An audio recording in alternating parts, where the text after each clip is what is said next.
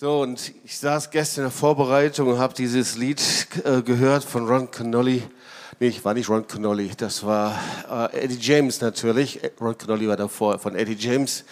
Und äh, ich war so begeistert und irgendwie das traf direkt in meinen Geist hinein. Und ich dachte, boah, heute eigentlich sollte ein Tag sein, an dem äh, es äh, Befreiung gibt aus Gefängnis, Befreiung gibt von Versklavung der Finsternis. Und manchmal merken wir das gar nicht so, dass uns das selber betrifft. Und ich musste an meinen Goldhamster denken. Ja, den hatte ich vor langer Zeit, natürlich jetzt nicht in jüngster Zeit, sondern als ich Teenager war, ähm, so, weiß nicht, zwölf oder dreizehn Jahre alt, da hatten wir halt als Familie auch eine Goldhamsterphase und ähm, so, ich bekam dann einen weißen Hamster, ein Albino, den nannte ich dann natürlich auch Albi, ist ja ganz klar, sehr kreativ und ähm, ja, der war da also in meinem Käfig und in meinem Zimmer und dann nachts, der hat natürlich auch so einem Käfig so ein Rad, ist ja klar, und dann, die sind ja nachtaktiv, dann nachts ähm, krabbelt er dann irgendwie raus und dann, äh, dann ging er in dieses Rad und er rannte und rannte in diesem Rad drin und ich glaube, äh, Albi dachte, das wäre wirklich seine Welt. Ja, also dieser Käfig und da hat er genügend zu fressen gehabt und da war dann so ein bisschen Holzwolle drin, da er drin schlafen konnte und dieses Rad, ja. Und da war er ganz glücklich mit seinen rot, roten Augen. Ja, so war das, glaube ich. Er hatte rote Augen. Du kannst ja bei den Nachbarn in die Augen schauen. Der hat keine roten Augen. Okay, auf jeden Fall. Äh, ähm, und das war also Albi und ähm, irgendwie dachte ich gerade, viele Christen leben einfach so. Sie sind in ihrem Hamsterrad äh, und denken, das wäre ihre Welt und ihre christliche Welt. Und eigentlich bist du in diesem Hamsterrad gefangen. Zu viele Leute in dem Hamsterrad ihres Alltags. Hamsterrad, das wirklich kann auch ein geistliches, ein gut aussehendes Hamsterrad sein. Äh, Hamsterrad ihrer Bedürfnisse, Hamsterrad ihrer Sorgen, Hamsterrad all den Dingen, die gemacht werden müssen. Äh, und äh, und es sieht so aus, als ob es vorangeht, aber eigentlich, ähm, man hat das Gefühl, man tritt auf der Stelle. Darum geht es. Und ich glaube, dass es auch eine Befreiung aus dem Hamsterrad gibt. Eine Befreiung aus dem Hamsterrad des Alltags, weil das ist nicht das, was Gott möchte. Und darüber möchte ich ein bisschen predigen. Und wir sind ja heute Morgen unter uns, heute Nachmittag unter uns. Das heißt, äh, so äh, können wir auch noch ein bisschen persönlich sprechen. Ähm, und wenn du eine Bibel dabei hast, dann schlag doch mal auf Hebräer 8, Vers 10 und dann schauen wir uns Hebräer 9 an und der Hauptvers wird Hebräer 10, Vers 14 sein.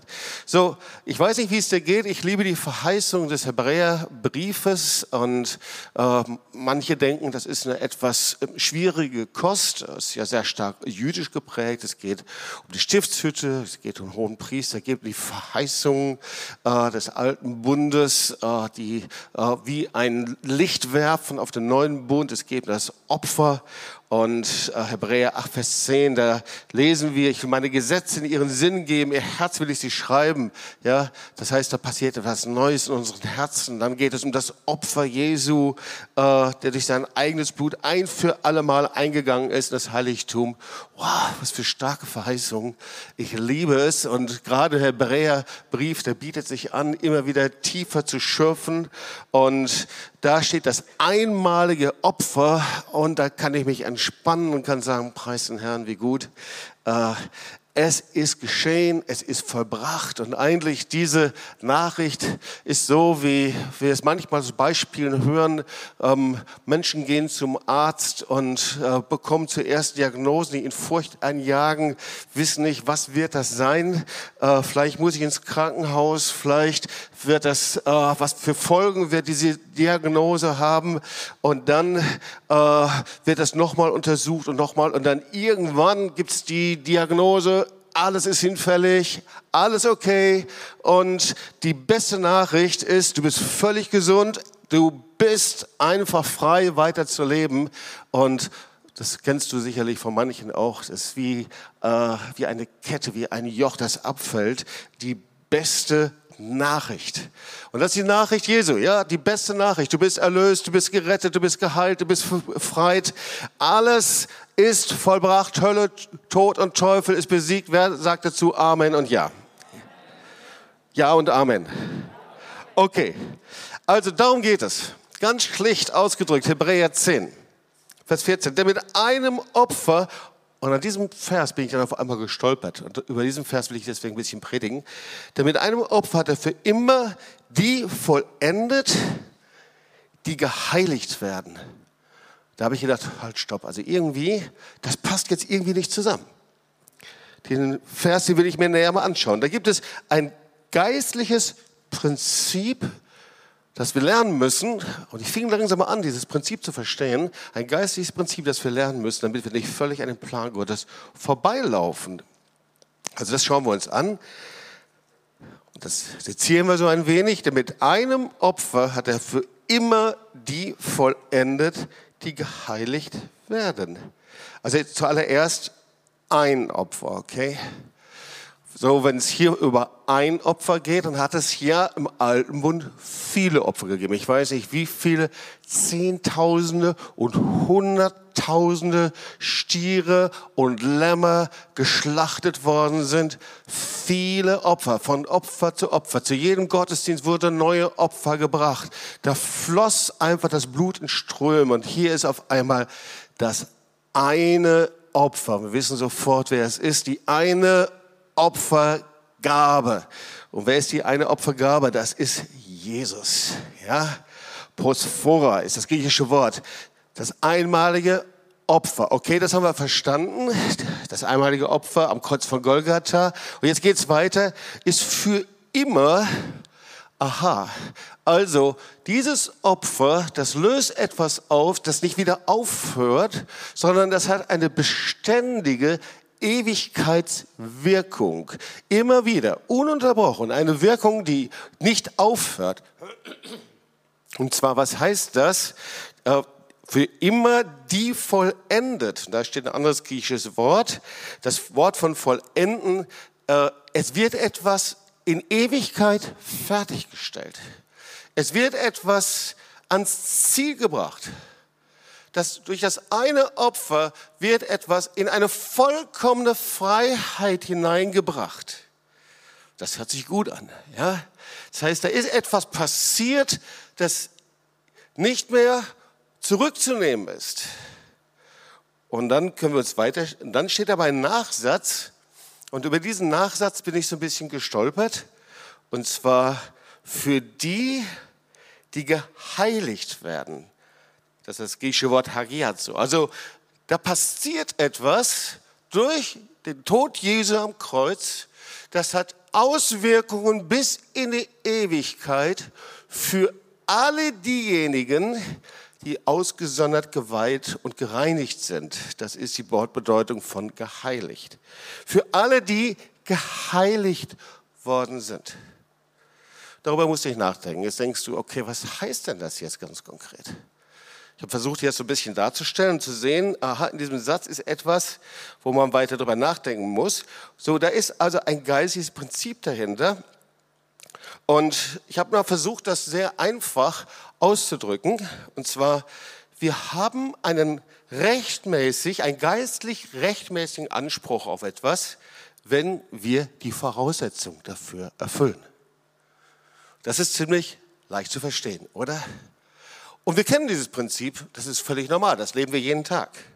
Also du hast einen Anspruch, einen rechtmäßigen Anspruch, zum Beispiel auf Kindergeld, wenn du die Voraussetzungen dafür erfüllst. Zum Beispiel solltest du Kinder haben, zum Beispiel. Ja? Oder aber du hast einen Anspruch auf deinen vollen Lohn, wenn du die Voraussetzungen dafür erfüllst. Zum Beispiel solltest du regelmäßig zur Arbeit gehen. Oder? Oder aber du hast einen Anspruch auf, an, auf Arbeitslosenunterstützung, wenn du die Voraussetzungen erfüllst, zum Beispiel wenn du diesen Vertrag eben dann natürlich auch ausfüllst. Du hast den Anspruch auf Einbürgerung in ein Land, wenn du die Voraussetzungen dafür erfüllst. Also eigentlich sehr einfach, ein Prinzip. Ein sehr einfaches geistiges Prinzip, das aber sehr oft mit einer religiös-humanistischen Decke zugedeckt worden ist. Ja, Also wir haben nur den Anspruch auf etwas, wenn wir die Voraussetzungen erfüllen. Das ist auch ein Schöpfungsprinzip. Wir hören das regelmäßig in der Opferpredigt. Also, wenn wir, du, wir werden nur ernten, was wir bereit sind zu säen. Ist ja logisch. Also klares Prinzip. Oder aber ähm, du lebst gesund, wenn du dich richtig ernährst. Ja, also die richtige Voraussetzung musst du erfüllen, um dann gesund leben zu können. Du bist erfolgreich, wenn du dich weiterbildest. Die richtige Voraussetzung, damit du erfolgreich sein kannst. Oder du führst eine glückliche Ehe, wenn du in deine Ehe investierst. Oder auch weitergeführt, du bist gestresst, wenn du falsche Prioritäten setzt.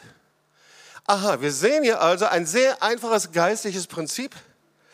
Und eigentlich heißt das, mit deiner Entscheidung, wie du lebst und wie du deinen Platz einnimmst und wie du deine Verantwortung für dein Leben trägst, entscheidest du über die Belohnung, Preis und Erfolg deiner Zukunft. So, wenn wir das verstanden haben, dann verstehen wir schon ein bisschen mehr von Hebräer 10, Vers 14. Ja, also, denn wir nehmen das jetzt mal in einer anderen Übersetzung ähm, von Menge. Denn durch ein einziges Opfer hat er die, sag mal, ich gehöre dazu, ja, welche sich von ihm heiligen lassen wollen, für immer ans Ziel gebracht. Und da merken wir also schon, manchmal fehlt uns da etwas in unserem Verständnis, weil sehr viele Christen leben eben so, ich habe mich bekehrt, ich habe mein Leben Jesus gegeben äh, und jetzt lebe ich eigentlich so in meiner christlichen Tradition, gehe in Gottesdienst, zu dies und jenes, aber da passiert gar nichts mehr. Das ist so statisch wie ein Eisblock. Ich verändere mich nicht mehr, mein Charakter bleibt der gleiche, ich bleibe ja und die gleiche, äh, ähm, was weiß ich, in der Beziehung zu anderen. Mein Leben verändert sich nicht. Und ich denke, dass ich die Erlösung und Rettung in meiner Tasche eingepackt habe. Und das, was hier steht, ist no, no, no. So ist es nicht. Sondern Erlösung und Rettung heißt, dass du Verantwortung für dein Leben nimmst. Es heißt, dass du geheiligt wirst und dich heiligen lässt. Gott ist es überhaupt nicht egal, wie wir leben. Und das mögen viele Christen nicht. Viele werden da ganz sauer. Viele reagieren darauf und sagen, Jobs, jetzt lass mich in Ruhe, ich muss mich doch nicht mehr verändern, alles ist durch die Gnade geschehen. Und ja, das stimmt, aber die Gnade setzt dich in Bewegung. Gott ist es nicht egal, wie wir leben und Gott interessiert sich absolut für unseren Lebensstil und ganz besonders, wie wir eben zu Hause leben. Gott interessiert sich dafür, was du in deinem Zimmer machst, was du schaust, was du in deinem Handy anschaust. Gott interessiert sich dafür, mit welchen Beziehungen, wo du gerade bist, was du gerade denkst, was du betest. Gott ist ein Gott und er kennt das ganz genau. Wir sind wie ein aufgeschlagenes Buch vor ihm. Und ja, das Wort stimmt. Wir sind erlöst, wir sind befreit, wir sind gerettet, wir haben ewiges Leben, wir sind für immer vollendet. Gott hat am Kreuz, Jesus hat am Kreuz von Golgatha alles getan bis in die Ewigkeit hinein und hat den Weg bereitet für alle, die auf diesem Weg jetzt gehen wollen. Das ist gemeint. Mit einem Opfer hat er für immer die vollendet, die geheiligt werden. Wir können dieses Wort, ohne Heiligung wird niemand den Herrn sehen. Die Frage ist, wer sind denn das jetzt für Leute? Wir haben manchmal so etwas schräges Bild, so wie mit einem Heiligenschein und äh, mit einem frommen Blick nach oben. Das ist nicht das Bild für Heiligkeit, das ist das Bild für Religiosität und Religion. Also die Wortbedeutung von geheiligt, hagiazo, das heißt ausgesondert zu sein, geweiht, gereinigt zu sein. Und das Bild ist natürlich das Bild des Tempels und davor der Stiftshütte. So, das war der besondere Bezirk der Heiligkeit der Gegenwart Gottes. Da waren die Geräte, da war äh, die Altäre, da war der Brottisch, da war die, äh, der Leuchter und alles andere.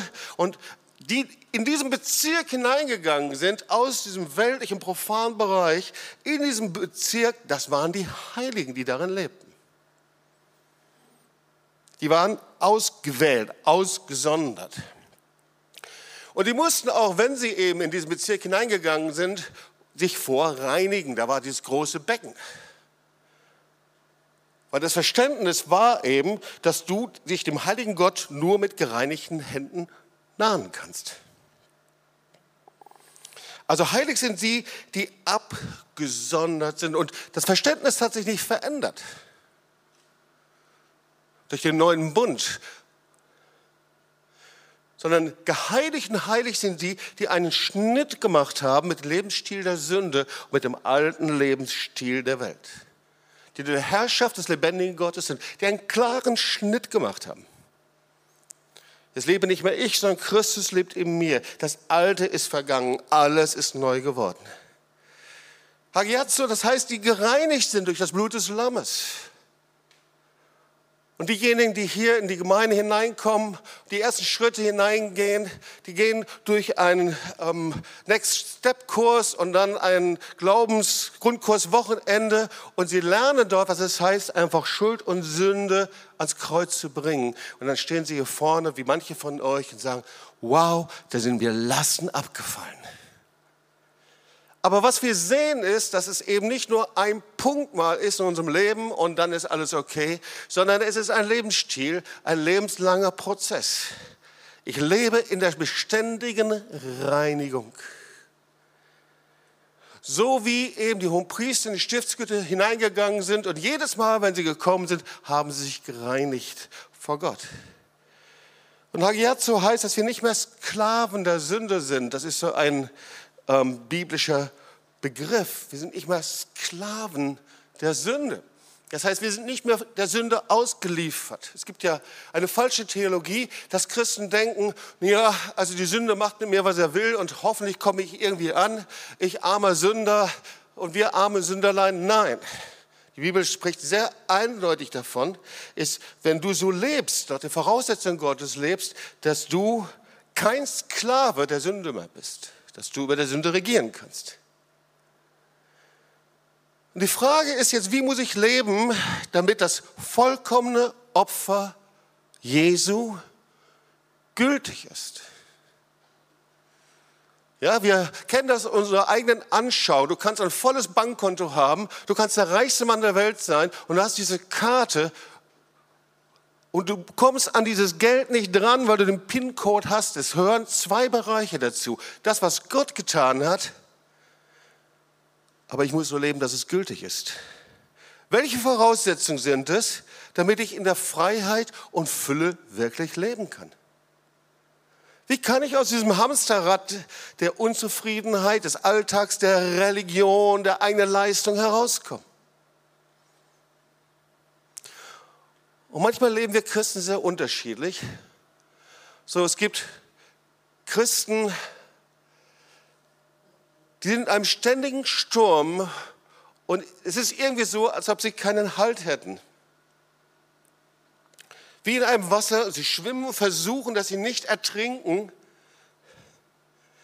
Und ab und zu kommt die Hand Gottes und hilft ihnen, aber ihnen steht das Wasser eigentlich bis zum Hals.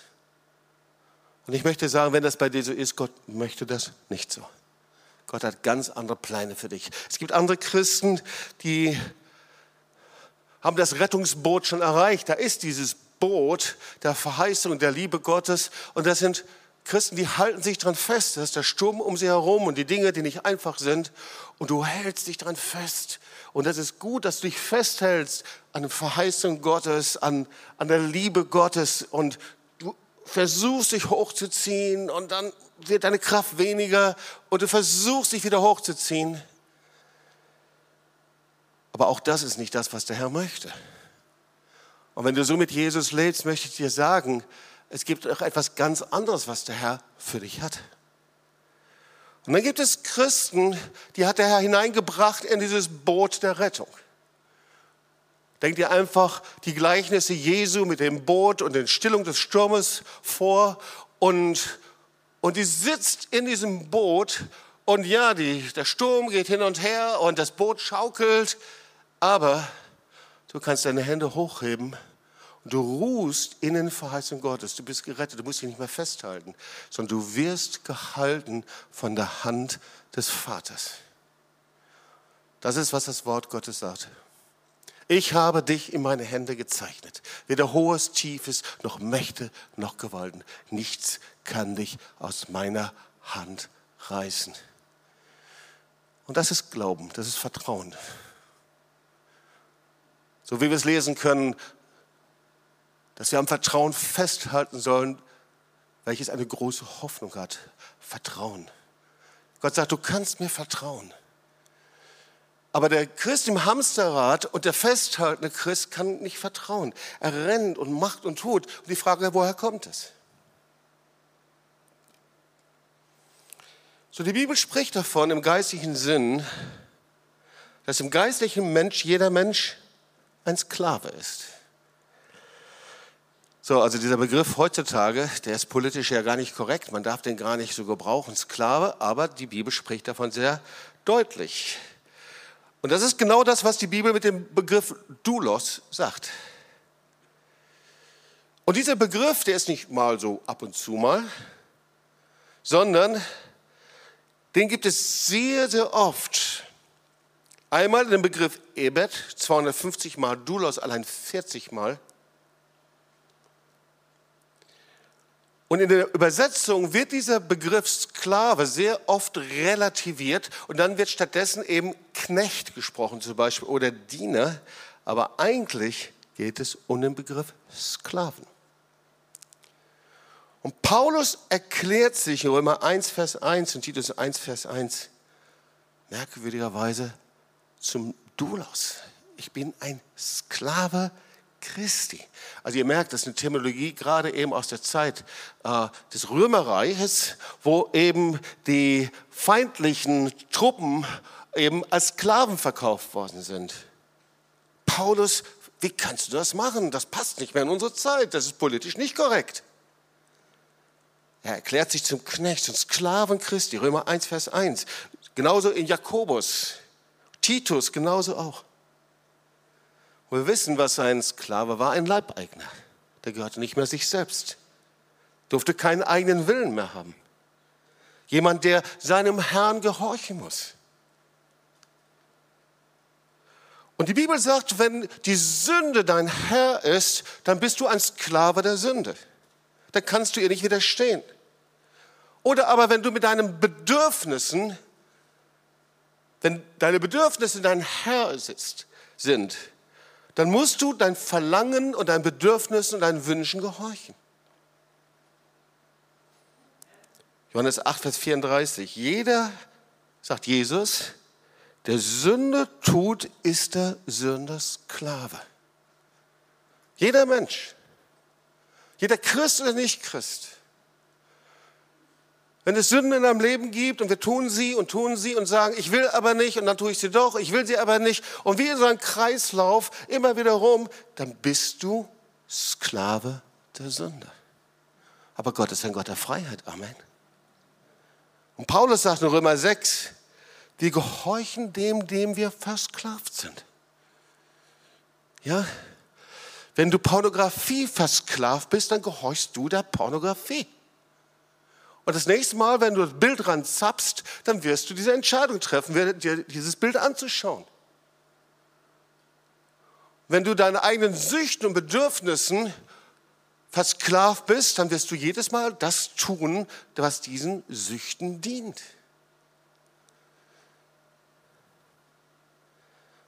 Merkwürdig, gell, dass Jesus selbst Knechtsgestalt annahm. Also wir merken, das ist so ein Bild, das in der Bibel sehr häufig gebraucht wird. Und das ist für uns heute etwas fremd. Aber dieses Bild ist eben das Bild des Sklaven. Ja. Und eigentlich bezeichnet es den Lebensstil. Und wenn Paulus sagt, ich bin ein Sklave Christi, und wenn er sagt, ich bin ein Sklave, ein Knecht Christi, dann bezeichnet das ihren Lebensstil, wie sie leben ihre Beziehung zum Herrn.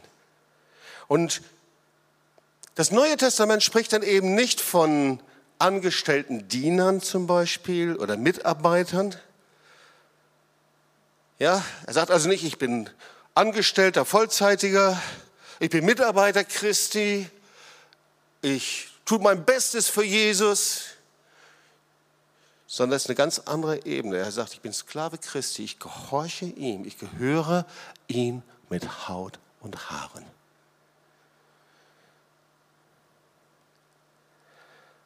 Heute ist es irgendwie anders. Gell?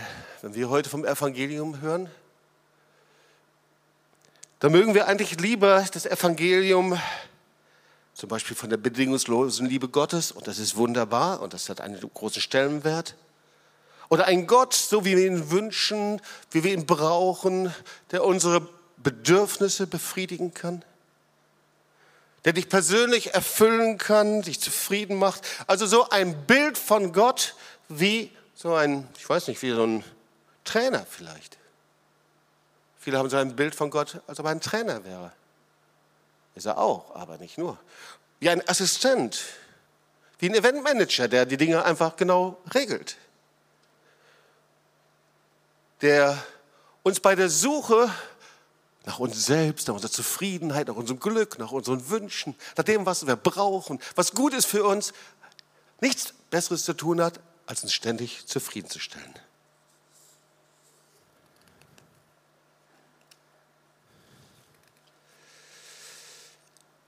Und während wir darin leben, drehen wir uns immer mehr in diesem Hamsterrad unserer Wünsche und Zielen und Ambitionen. Wir sind gefangen im Hamsterrad unserer Arbeit, Alltag, Herausforderungen. Und irgendwie, merkwürdigerweise, sind wir zu christlichen Sklaven geworden. Und zwar zu christlichen Sklaven, in deren Mittelpunkt des Hamsterrades unser Ich steht, unser Selbst. Und wir werden von den Ansprüchen dieser Welt, wenn wir so leben, buchstäblich getrieben. Und wir werden zu Getriebenen. So viele Christen, die Getriebene sind. Wie Getriebene? In einem Hamsterrad. Immer. Und im Mittelpunkt dieses Hamsterrads bin ich selbst. Meine Wünsche. Natürlich alles auch für Gott, ganz klar. Meine Bedürfnisse, was ich brauche, was ich möchte, was passiert, was passieren soll. Meine Entscheidung. Aber die Antwort ist, Jesus hat alles für dich bezahlt. Wir haben uns das Wort angeschaut.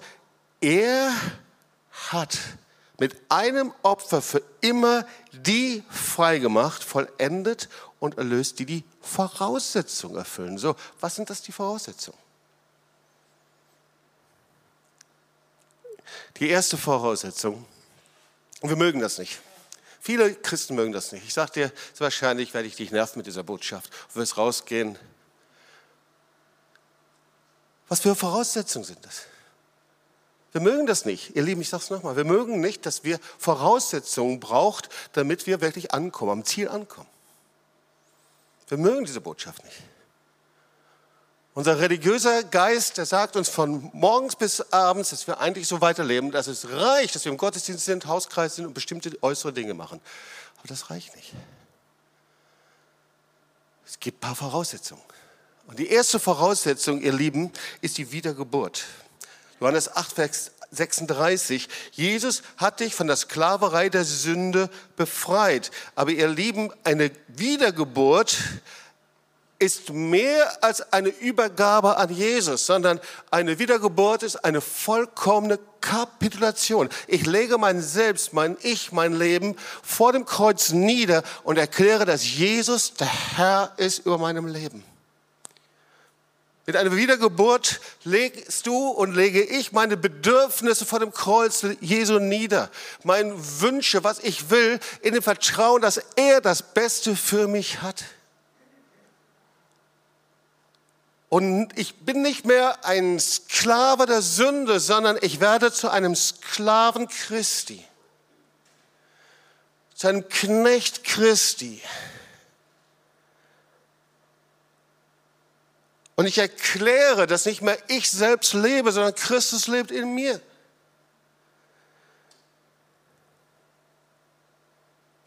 Indem ich alles ausrichte auf den lebendigen Gott. Du sagst, Jobs, das habe ich schon öfter gehört. Aber ihr Lieben, warum sind wir so oft in diesem Hamsterrad gefangen? Der erste Schritt ist Wiedergeburt. Das zweite ist ein neues Leben. Wir haben es schon gehört, es war so stark die Hochzeit, die Zeugnisse von und Luisa. Ein neues Leben. Und dieses neue Leben, das ist so gewaltig. Das ist nicht die Fülle von Dingen, die ich tue für das Reich Gottes, sondern das neue Leben, das ist ein Geist der Kindschaft. So wie Paulus das sagt, denn der Geist Gottes, den ihr empfangen habt, führt euch nicht in eine neue Sklaverei. Da steht es schon wieder. Eine Sklaverei, in der ihr wieder Angst haben müsstet. Übrigens, das ist auch dieses Lied, das wir gerade gesungen haben. Er hat euch vielmehr zu Gottes Söhnen und Töchtern gemacht. Ihr Lieben, viel zu viele Christen fallen zurück in diese religiöse Versklavung, in dieses Hamsterrad des Ichs. Sie landen in diesem Hamsterrad, die Mitte des Lebens ich, ist nicht mehr Jesus, sondern meine Bedürfnisse, Beruf, Studium, all diese Dinge. Und der Geist dieser Zeit tut alles dafür, dass du in dieses Hamsterrad eingesperrt wirst. Das Kennzeichen ist, wir sind wie die Getriebenen, ich habe es schon gesagt, aber nicht durch den Geist Gottes, sondern einfach, weil ich mein Ziel aus den Augen verloren habe. Das Wort Gottes sagt, ich will euch leiten und führen. Hey, fallt nicht zurück, wieder zurück in diese geistige Sklaverei, in der ihr wieder Angst haben müsstet. Er hat euch zu Gottes Söhnen und Töchter gemacht. Der dritte Punkt. Voraussetzung ist Freiheit. Nicht die Freiheit erst, wenn du vom Herrn stehst, sondern die Freiheit fängt mit dem ersten Schritt deiner Nachfolge an. Du brauchst nicht mehr länger ein Sklave der Angst zu sein. Das haben wir da gesungen. Ja? Sklave, was ist das? Sklave der Angst vor Versagen, Angst vor Verdammnis, Angst, dass Bedürfnisse und Wünsche nicht erfüllt werden. Weil Jesus sagt, ich habe alles vollbracht, vollendet, das Beste vorbereitet. Du musst nicht mehr länger Sklave der Angst sein. Und Angst, das heißt vor dem Mächten der Finsternis, sondern ich befreie dich. Hey, wir müssen nicht in den Gottesdienst sitzen und du musst nicht mehr deine ähm, inneren Bindungen hier herausnehmen. Du kannst heute frei werden von Pornografie, du kannst heute frei werden von Drogen, du kannst heute frei werden von Zigaretten, von Unreinheit, du kannst heute frei werden von Verdammnis. Und du musst nicht mehr länger ein Sklave der Angst sein. Das heißt auch, dass du frei wirst von Unvergebenheit und Bitterkeit. Der Herr sagt, ich lasse dich frei. Ich liebe die Geschichte, kennt ihr alle. Ich glaube, die Suzette Hetting hat das zum ersten Mal erzählt über die freigelassenen Sklaven. Das kannst du nachlesen in Deuteronomium 15, 16, woran äh, Sklaven, die freigelassen werden, der damaligen Zeit erkannt wurden. Freigelassene Sklaven, das waren Leute, die ähm, äh, sehr einen hohen Stand hatten. Ja? Sie wollten freiwillig weiter dienen. Sie waren gut bezahlt, wurden respektiert. Und dann kannst du nachlesen, sie trugen ein Zeichen. In ihrer Art und Weise wurden sie, ist ziemlich schrecklich, aber so war das, mit einem Pflock festgenagelt an einem Ohr. Und das war das Zeichen, dass sie sagten, ich bin hier nicht mehr, weil ich gezwungen bin, sondern es ist meine freiwillige Entscheidung als Diener Christi, Knecht Christi, Sklave Christi zu leben, ist meine Entscheidung. Und das meinte Paulus, als er sagte, ich ziehe es vor, als Sklave Christi erkennbar zu sein. Man muss das erkennen können. Es ist nicht einfach so, dass ich mir das vielleicht sage, sondern andere können das erkennen. Ich habe die Mentalität des Dienens. Das ist die Freiheit in Christus Jesus. Ihr Lieben, lass uns doch nicht noch einen Gottesdienst weiter verschwenden und in diesem Hamsterrad bleiben, oder? Lass uns doch nicht noch einen Gottesdienst weiterleben und noch eine Woche und noch eine Woche in dieser religiösen Lüge, dass das das Leben mit Gott wäre. Er hat mit einem Opfer alles vollendet. In Ewigkeit so vorbereitet, dass du und ich wir das Ziel erreichen können, wenn wir so leben, wie er es sagt. Hey, komm raus aus dem Hamsterrad. Ich habe eigentlich nur einen Wunsch, so für dich zu beten. Wenn du in Gefangenschaft bist, wenn du in innerer Sklaverei der Sünde bist, wenn du diesen Tausch noch nicht gemacht hast, dann braucht es, dass du ehrlich bist. Dann braucht es, dass du Ja sagst. Dass du sagst, ja, das will ich. Und sobald der Herr das hört, kommt er mit seiner Gnade. Sobald ich mich einspure, hineingehe einfach in seinen wunderbaren, vollkommenen Willen, kommt er mit seiner Liebe, mit seiner Gnade, mit seiner Freiheit.